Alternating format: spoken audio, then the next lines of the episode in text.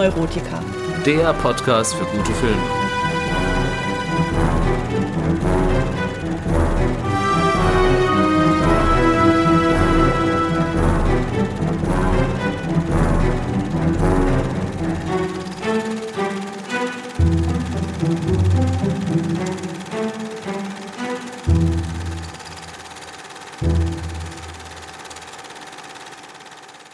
Hallo und herzlich willkommen zu einer neuen Folge von Die Filmneurotiker.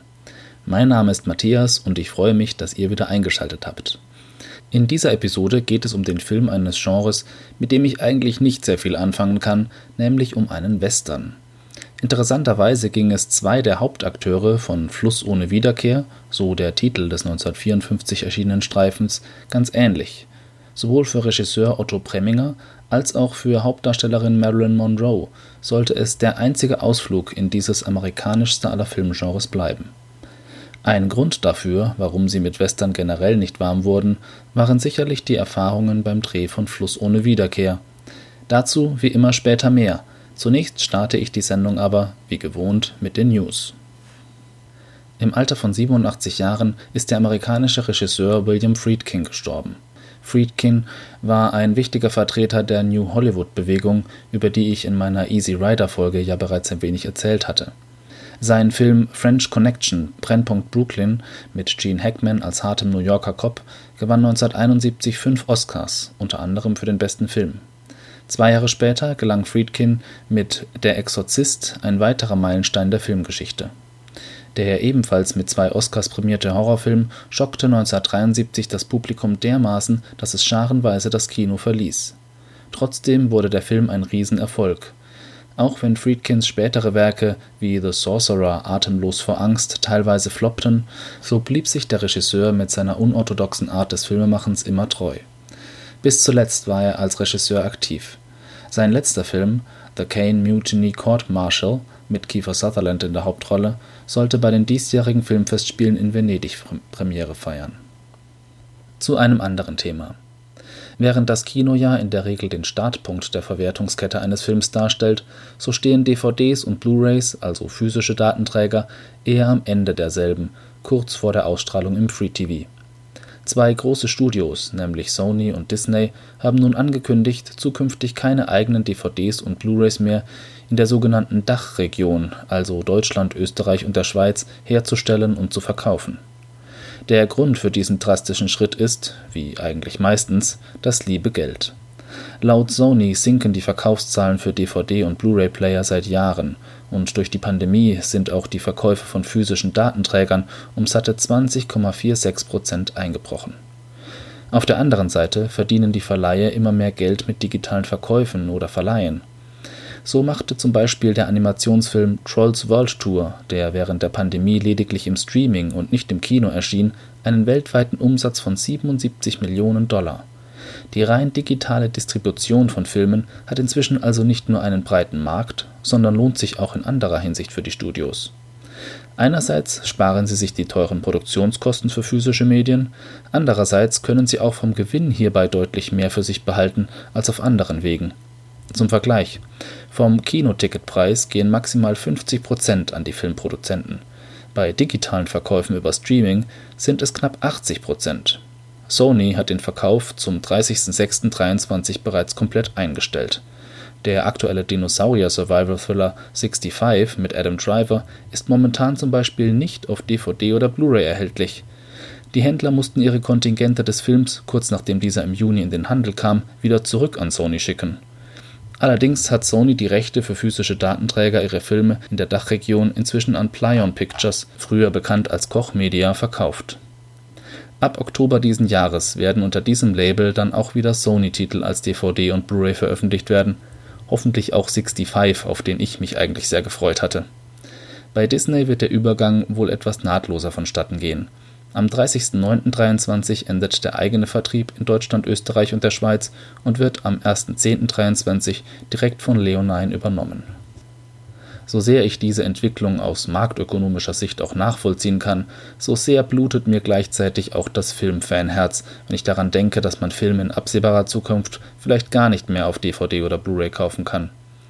Es ist vielleicht auch eine Generationenfrage, aber ich bin auf jeden Fall ein bekennender Fan und Sammler von physischen Datenträgern. Angefangen von den ersten VHS-Kassetten in den 90ern, Jurassic Park war meine erste Videokassette, über DVDs seit Anfang der 2000er, Eiskalte Engel war hierbei mein erster Erwerb, bis zu den hochauflösenden Blu-rays seit ca. den 2010ern ist meine Sammlung immer mehr und mehr über die Jahre gewachsen. Und neben der emotionalen Bindung zu einer Kollektion, die wohl jeder Sammler nachempfinden kann, sehe ich nach wie vor auch die vielen Vorteile physischer Datenträger gegenüber dem Streaming. DVDs und Blu-rays ermöglichen mir als Filmfan dank umfangreicher Specials wie Audiokommentaren, entfallener Szenen oder Making-ofs tiefer in meine Lieblingsfilme einzutauchen. Außerdem machen sie mich unabhängig davon, was ein Streaming-Riese wie Netflix an Lizenzen einkauft und dem Kunden zur Verfügung stellt. Tatsächlich ist die scheinbar unbegrenzte Auswahl im Streaming ja ein Trugschluss. Neben Eigenproduktionen findet man bei Netflix ja vor allem Kinohits der letzten Jahre und nur wenige Klassiker, die nun aber auch schon eine große Popularität im Mainstream haben müssen. Viele der Filme, die ich zum Beispiel auch in diesem Podcast bespreche, kann man dort dagegen lange suchen. Daher hoffe ich, dass der Markt für physische Medien doch noch eine Zukunft hat und sei es auch nur als Nischenprodukt. Alles andere als ein Nischendasein führt dagegen die Mission Impossible Filmreihe mit Tom Cruise alias Ethan Hunt in der Hauptrolle. Cruise ist nicht nur Held der Actionfilmreihe, sondern seit Teil 1 auch Produzent, was ihm angesichts der Popularität der Reihe eine Menge Geld eingebracht haben dürfte. Seit einigen Wochen ist nun Teil 7 des bereits seit 1996 bestehenden Filmfranchises in unseren Kinos zu sehen und auch ich habe mir Dead Reckoning Teil 1, so der Titel des als Zweiteiler angelegten Machwerks, inzwischen dort angesehen. Zu meiner Schande muss ich gestehen, dass ich, bis auf Teil 1, die Mission Impossible Filme bisher allesamt noch nicht gesehen hatte. Das habe ich vor Teil 7 nun jedoch im Heimkino pflichtbewusst nachgeholt und fühlte mich so bestens präpariert für Ethan Hunts neueste Mission. Tatsächlich laufen die Filme ja, ähnlich wie beim großen Bruder James Bond, immer nach einer ähnlichen Formel ab. Es gibt irgendeine globale Bedrohung, meistens durch einen fanatischen Terroristen, und nur das IMF, also die Impossible Mission Forces, eine höchst inoffizielle amerikanische Eingreiftruppe, hat die Mittel und die Möglichkeiten, diese noch zu verhindern. In einem kleinen Team, das im Laufe der Filme auch zu einer Art Ersatzfamilie für Agent Hunt wurde, muss irgendwo eingebrochen werden, um eine Waffe oder dergleichen zu entwenden, und natürlich ist das Ganze auch immer mit einem Wettlauf gegen die Zeit verbunden. So simpel dieses Grundprinzip eigentlich ist, so unterhaltsam ist es jedoch gleichzeitig auch im Großteil der Filme umgesetzt. Auch im neuesten Teil ist das so.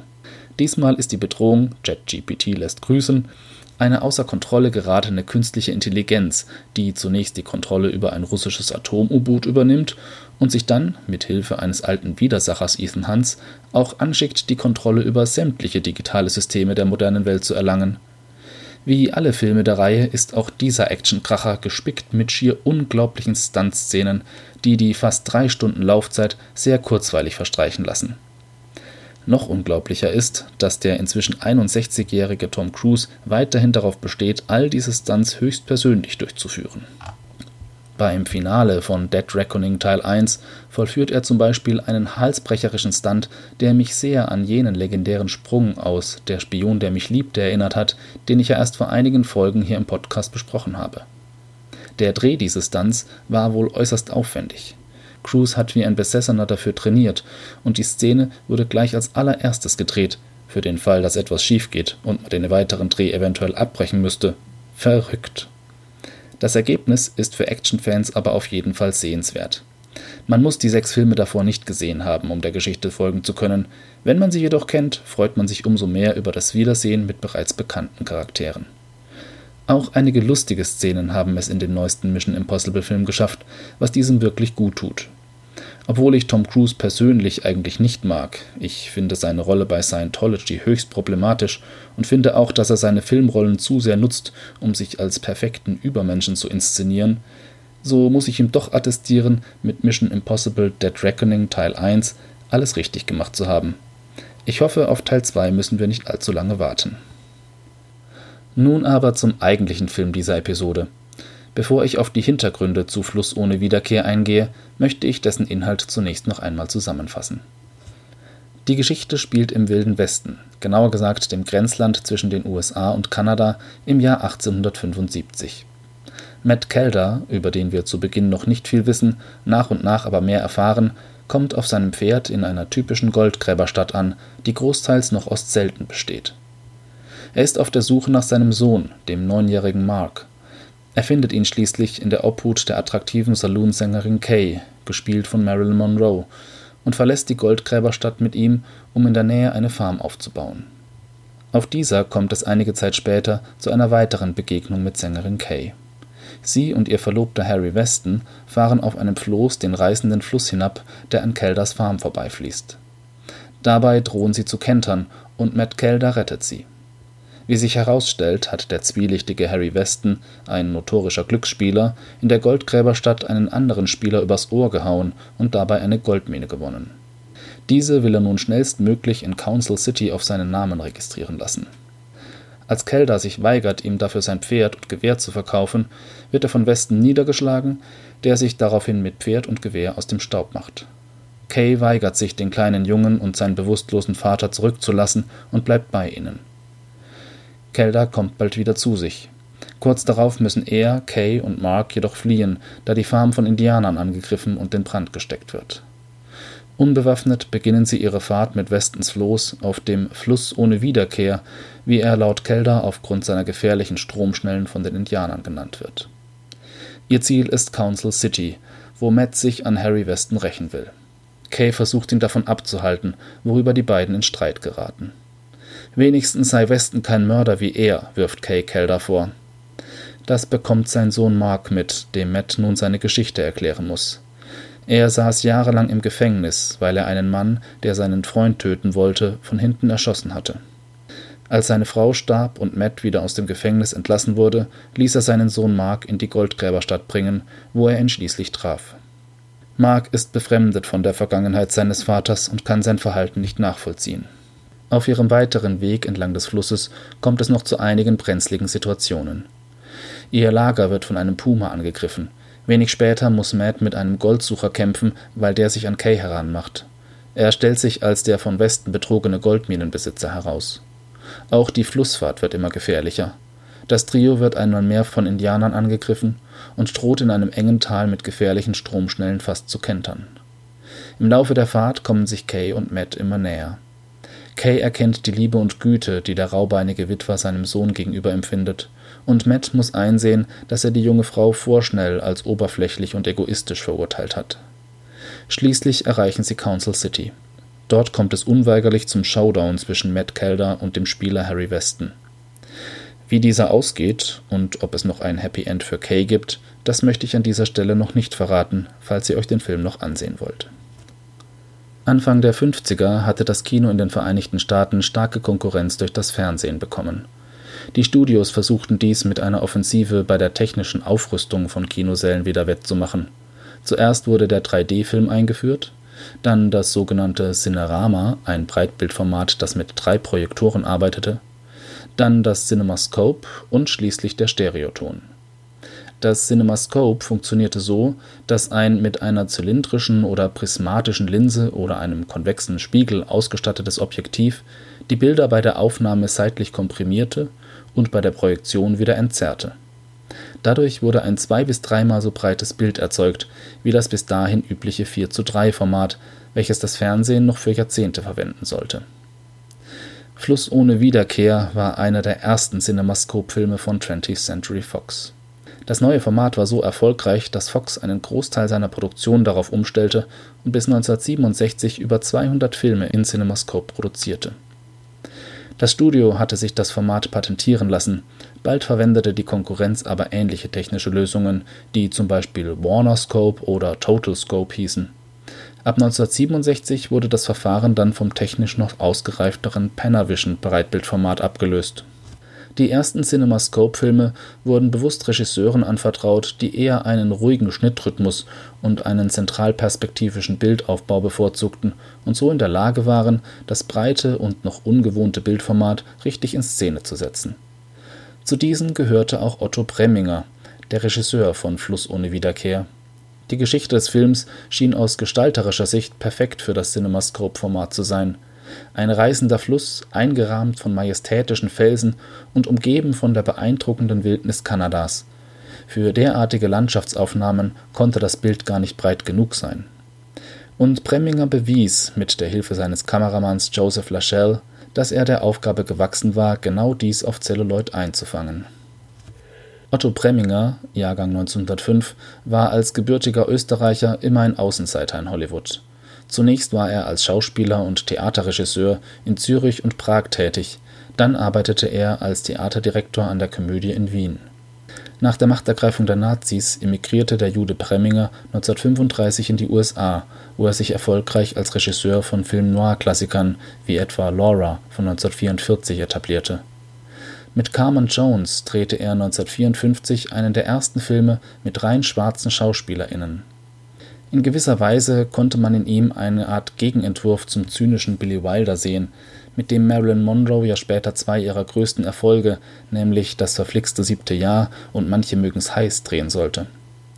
Preminger ging es in seinen Filmen dagegen um Aufrichtigkeit er sagte selbst, dass die wichtigsten Themen für seine Filme Demokratie, Liberalität und Selbstkritik seien. Dabei setzte er auf große, intensive, emotionale Momente auf der Leinwand. Dies hat mit Sicherheit seinen Ursprung im Theater, aus dem der Regisseur ursprünglich kommt. Stilistisch sind Premingers Filme sehr interessant, weil seine Ansichten oft dem in Hollywood üblichen widersprachen. So war er zum Beispiel immer ein Gegner sogenannter Reaction Shots also Schnitten, die die Reaktion anderer Charaktere auf das gerade Gesagte zeigen. Das sei eine Entmündigung des Zuschauers, meinte Preminger.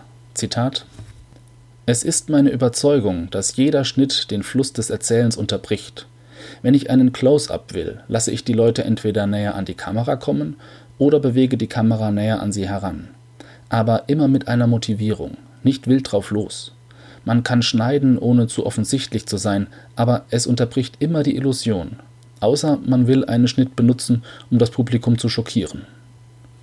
Auch wenn Otto Preminger mit seinem Spätwerk weitgehend vergessen wurde, galt er für die Rebellen der europäischen Nouvelle Vague, also des radikalen Autorenkinos der späten 50er und frühen 60er Jahre, mit seiner Unangepasstheit lange Zeit als Vorbild. Im persönlichen Umgang war Preminger, der im Laufe seiner Karriere einige Kämpfe mit Studios und Zensurbehörden hätte führen müssen, oft truppig und fordernd. Dies sollte am Set von Fluss ohne Wiederkehr zu einigen Reibereien mit der Hauptdarstellerin des Films, einer gewissen Marilyn Monroe, führen. Bevor ich aber dazu komme, möchte ich zunächst noch einen kurzen Blick auf die Karriere dieser Filmikone werfen. Ich möchte nicht reich sein, ich möchte nur geliebt werden. Dieses Zitat von Marilyn Monroe könnte auch die Überschrift über ihr Leben sein. Diese Sehnsucht nach Liebe rührt vor allem aus einer sehr traurigen Kindheit. Am 1. Juni 1926 wird Marilyn als Norma Jean Baker in Los Angeles geboren. Sie wird nie erfahren, wer ihr Vater ist. Ihre Mutter, die sich als Cutterin in Hollywoods Traumfabrik durchschlägt, ist als Alleinerziehende schnell überfordert und gibt ihre Tochter der staatlichen Fürsorge ab. Norma Jean wächst in Waisenhäusern und bei Pflegeeltern auf. Ihre echte Mutter sieht sie nur sehr sporadisch.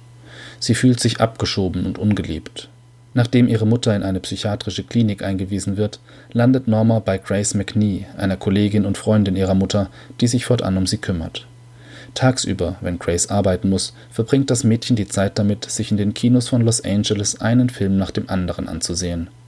Jean Harlow, ein blondes Starlet jener Zeit, wird zu ihrem Idol. Und Grace McNee fördert die Filmträume der kleinen Norma Jean noch, indem sie sie wie Jean Harlow schminkt und sie bestärkt, auch sie könne einmal ein Filmstar werden. Doch auch die Zeit bei Grace McNee hinterlässt bei Norma Narben.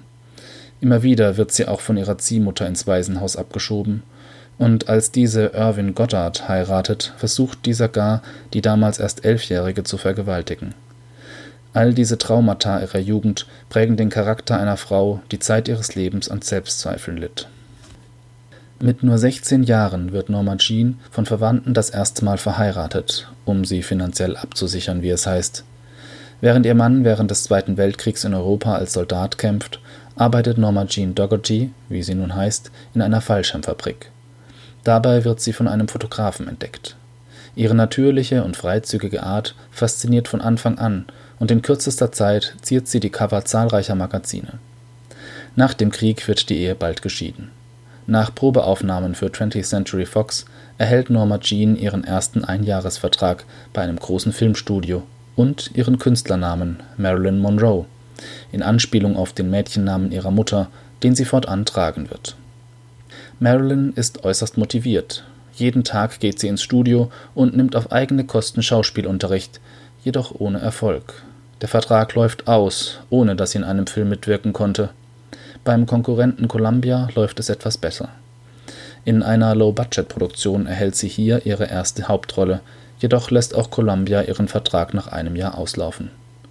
Marilyn verdingt sich wieder als Fotomodell und lässt sich 1949 auch zu Nacktfotos überreden, die einige Jahre später, als sie ein Star ist, einen riesigen Skandal verursachen sollen, als das Playboy-Magazin sie in seiner allerersten Ausgabe abdruckt Neben harter Arbeit weiß die junge Monroe aber auch abseits des Fotoshootings ihre weiblichen Reize einzusetzen, um in ihrer Karriere voranzukommen.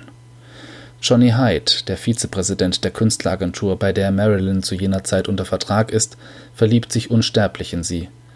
Er tut alles für sie, bezahlt ihr Schönheits-OPs, verschafft ihr wichtige Filmrollen in den Filmen Asphaltdschungel und dem mehrfach Oscar-prämierten Alles über Eva und verhandelt erfolgreich einen neuen Siebenjahresvertrag mit 20th Century Fox für Marilyn aus. Hyde verlässt sogar seine Frau und fleht seine Geliebte an, ihn zu heiraten. Marilyn will sich aber ihre Unabhängigkeit bewahren und lehnt immer wieder ab. Dafür startet sie bei Fox nun richtig durch. In zahlreichen Filmen, meist Komödien, wird ihr Image der hübschen, aber dummen Blondine systematisch aufgebaut. Und vergessen ist zum Beispiel ihre Rolle in Blondinen bevorzugt von 1953. Mit dieser damals sehr aufwendigen Produktion, in der Marilyn Monroe vor Sexiness und Witz geradezu sprüht, steigt sie endgültig zu einem der Topstars in Hollywood auf. Sie schafft es durch ihre unschuldige Art, einen Nerv beim Publikum zu treffen, nach dem man sich in den prüden Fünfzigern sehnt. Sexy war bei ihr nicht mehr als schmutzig, sondern als komisch konnotiert. Mit dem Erfolg, den ihr diese Art von Rollen bringt, entstehen für den Menschen Marilyn Monroe jedoch auch ganz neue Probleme, Ihr Filmimage wird zunehmend von jedermann auf sie als Person übertragen, dementsprechend wird Marilyn von der Öffentlichkeit, aber auch von Kollegen zunehmend als dumme Blondine geringschätziger behandelt. Miss Monroe ist sich dessen durchaus bewusst, wie sie zum Beispiel in einem Interview berichtet. Zitat Als Sexsymbol wird man zu einer Sache. Man kollidiert mit den unbewussten Wünschen der Menschen, es ist nett, wenn die Menschen einen in ihre Fantasie einbeziehen, aber man möchte auch um seiner selbst willen akzeptiert werden. Hinzu kommt, dass 20th Century Fox trotz des massiven Erfolgs von Marilyns Filmen nicht bereit ist, sie auch finanziell daran zu beteiligen. Stattdessen pocht das Studio auf die Einhaltung des sieben Jahre Knebelvertrags, den die Monroe bei ihnen unterschrieben hatte. Daher bekommt Marilyn für die Dreharbeiten zu Blondinen bevorzugt zum Beispiel lediglich die vertraglich vereinbarten 1.250 Dollar pro Woche, während der Co-Star, die Schauspielerin Jane Russell, für die exakt selbe Arbeit 150.000 Dollar, also mehr als das Zehnfache, erhält.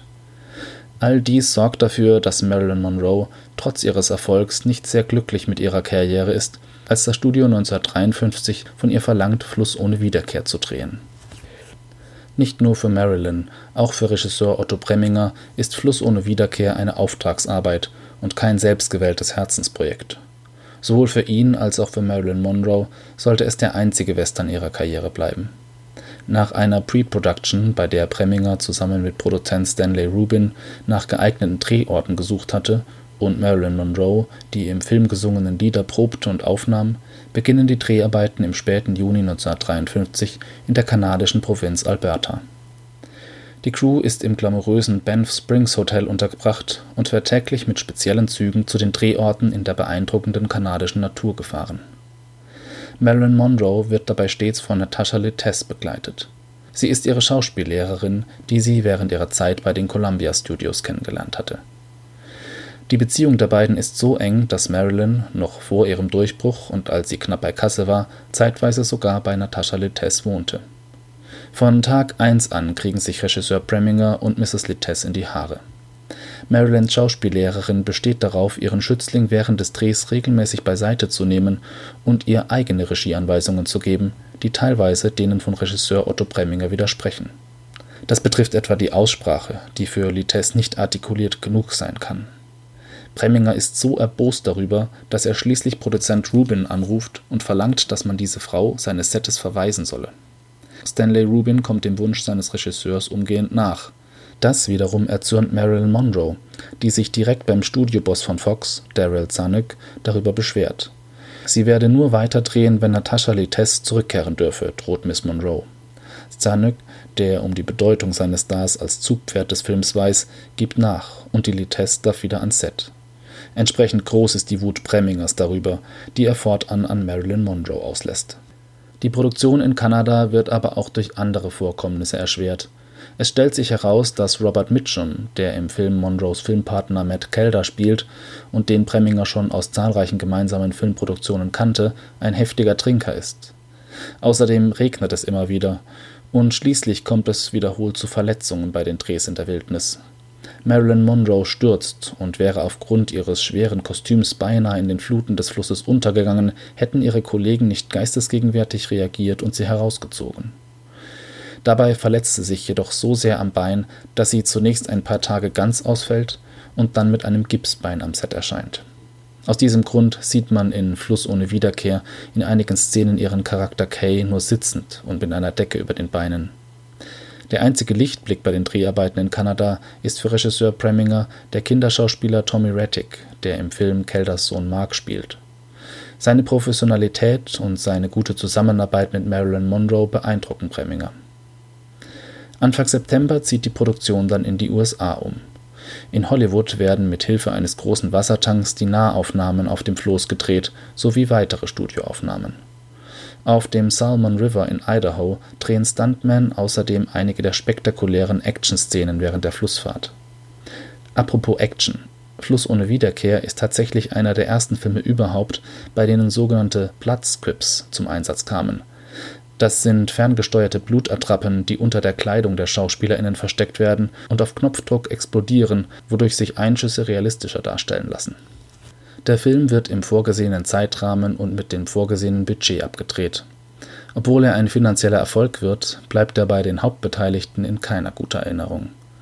Marilyn Monroe bezeichnet ihn später als ihren schlechtesten Film. Zitat: Heute würde ich River of No Return nicht mehr annehmen. Ich weiß, dass ich Besseres verdiene als schlechte Cowboy-Filme, in denen die Schauspielerin hinter der Landschaft und dem Cinemascope an zweiter Stelle steht. Und auch Otto Preminger äußert sich lange sehr verbittert über diesen einzigen Western, den er je gedreht hat. Seine Verbitterung geht so weit, dass er 20th Century Fox nach Beendigung von Fluss ohne Wiederkehr 150.000 Dollar zahlt, um seinen Vertrag mit ihnen vorzeitig aufzulösen, um künftig selbstständig Filme zu produzieren. Marilyn Monroe heiratet im Januar 1954 ihren Verlobten Joe DiMaggio. DiMaggio ist ein berühmter Baseballspieler, den sie im Jahr zuvor kennen und lieben gelernt hat. Er hatte sie auch bereits zu den Dreharbeiten nach Kanada mitbegleitet, wo die einzigen intimen Fotoaufnahmen des verliebten Paares entstanden. Leider hat Marilyn Zeit ihres Lebens Pech mit den Männern. DiMaggio hasst das Showgeschäft und will aus Marilyn am liebsten eine Hausfrau und Mutter machen. Nach den öffentlichen Dreharbeiten der berühmten U-Bahn-Szene in Das verflixte Jahr, als Marilyns Kleid so hochgewählt wird, dass man ihren Slip darunter sieht, tobt er und schlägt auf sie ein, Kurz darauf reicht Marilyn Monroe die Scheidung ein. Nicht nur in dieser Situation zeigt sie Stärke und lässt sich nicht in die Opferrolle drängen. Auch beruflich geht sie in die Offensive. Zusammen mit dem Freund und Fotografen Milton Green gründet die Schauspielerin 1955 die Marilyn Monroe Productions. Sie fordert von Fox die Neuverhandlung ihres Vertrags. Das Studio weigert sich zunächst. Marilyn nutzt die Zeit, um sich in New York dem damals noch neuen Actors Studio anzuschließen und an ihrer Schauspielkunst zu arbeiten. Schon bald wird Natascha Lites von Lee Strasberg, dem Leiter des Actors Studio, ersetzt. Er wird ihr neuer Mentor und schwört sie auf seine Schauspieltechnik des Method Acting ein. Schließlich gibt 20th Century Fox doch nach und ändert den Vertrag mit Marilyn Monroe. Sie bekommt nun deutlich mehr Geld, darf auch für andere Studios arbeiten und erhält ein Mitspracherecht bei der Auswahl der Regisseure. All das war sensationell für die 50er Jahre und zeigt, dass Marilyn Monroe eben doch so viel mehr war als die Rolle, die sie so oft spielen musste. Immer wieder versucht Marilyn sich auch schauspielerisch zu emanzipieren. 1956 dreht sie in London den ersten und einzigen Film der Marilyn Monroe Productions, nämlich das Drama Der Prinz und die Tänzerin Kurz zuvor hat Marilyn den intellektuellen Schriftsteller Arthur Miller, der vor allem für sein Theaterstück Hexenjagd bekannt wurde, geheiratet. Sie hatte ihn in New York kennengelernt. Obwohl Marilyn in Der Prinz und die Tänzerin neben ihrem Co-Star, dem renommierten Schauspieler Laurence Olivier, brilliert und zeigt, wie sehr sie sich als Schauspielerin weiterentwickelt hat, wird sie weiterhin gering geschätzt und erfährt schlimme Demütigungen, selbst von den Menschen, die ihr am nächsten stehen. Während des Drehs in London lässt ihr frisch gebackener Ehemann Arthur Miller, höchstwahrscheinlich absichtlich, sein Tagebuch offen liegen, sodass Marilyn darin lesen muss, was er über sie denkt. Sie berichtet später von dieser Situation in einem Interview. Zitat Es stand etwas darin, wie enttäuscht er von mir sei, dass er geglaubt habe, ich sei eine Art Engel, doch nun fühle er sich getäuscht. Olivier beginne zu glauben, ich sei eine schreckliche Hexe, und Arthur selbst habe keine Antwort mehr darauf.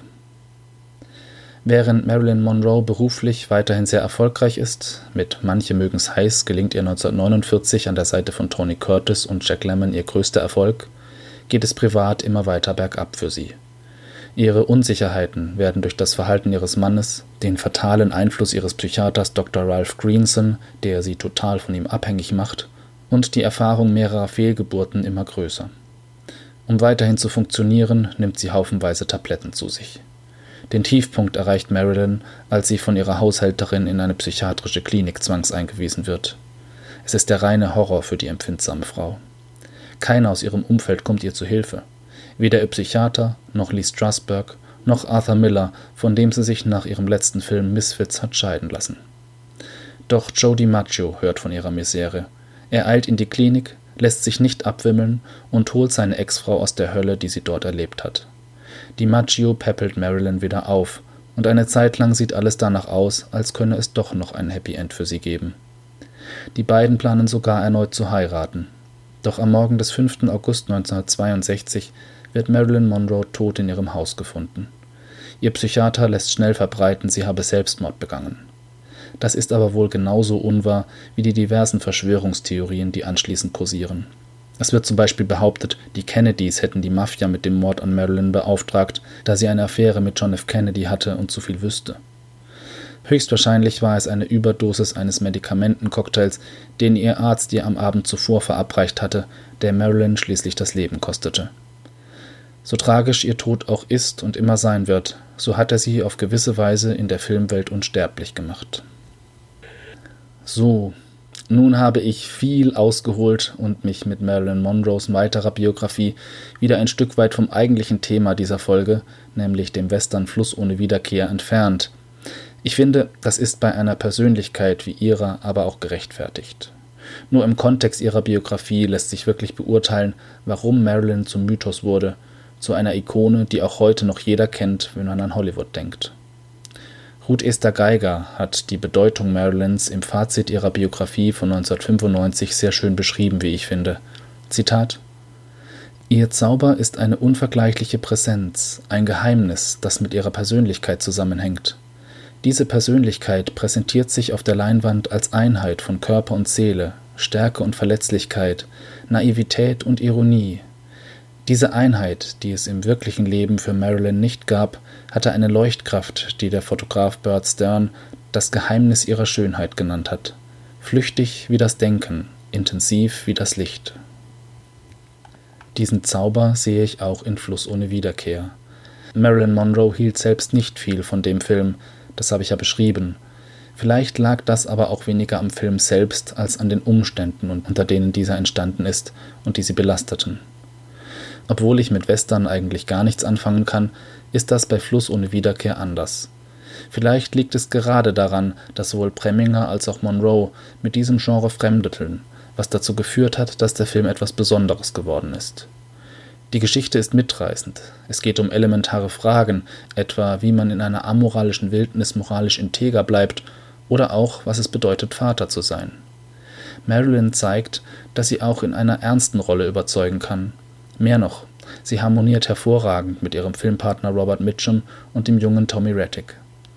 Außerdem beweist sie in ihren Gesangseinlagen ein weiteres, meist unterschätztes Talent, nämlich dass sie auch eine begnadete Sängerin ist. Ihre Lieder haben, wie der ganze Film, etwas Melancholisches, aber gleichzeitig auch Fesselndes. Und schließlich geht ein Großteil der Wirkung von Fluss ohne Wiederkehr mit Sicherheit auch auf die fantastischen Landschaftsaufnahmen der kanadischen Wildnis, in die sich die Geschichte organisch einbettet. Ich gebe Fluss ohne Wiederkehr daher eine Bewertung von 8 von 10 möglichen Punkten. Zum Vergleich, bei der International Movie Database gaben 12.394 User dem Film eine durchschnittliche Bewertung von 6,6 von 10 Punkten. Tja, und damit bin ich auch schon wieder am Ende dieser Episode angelangt.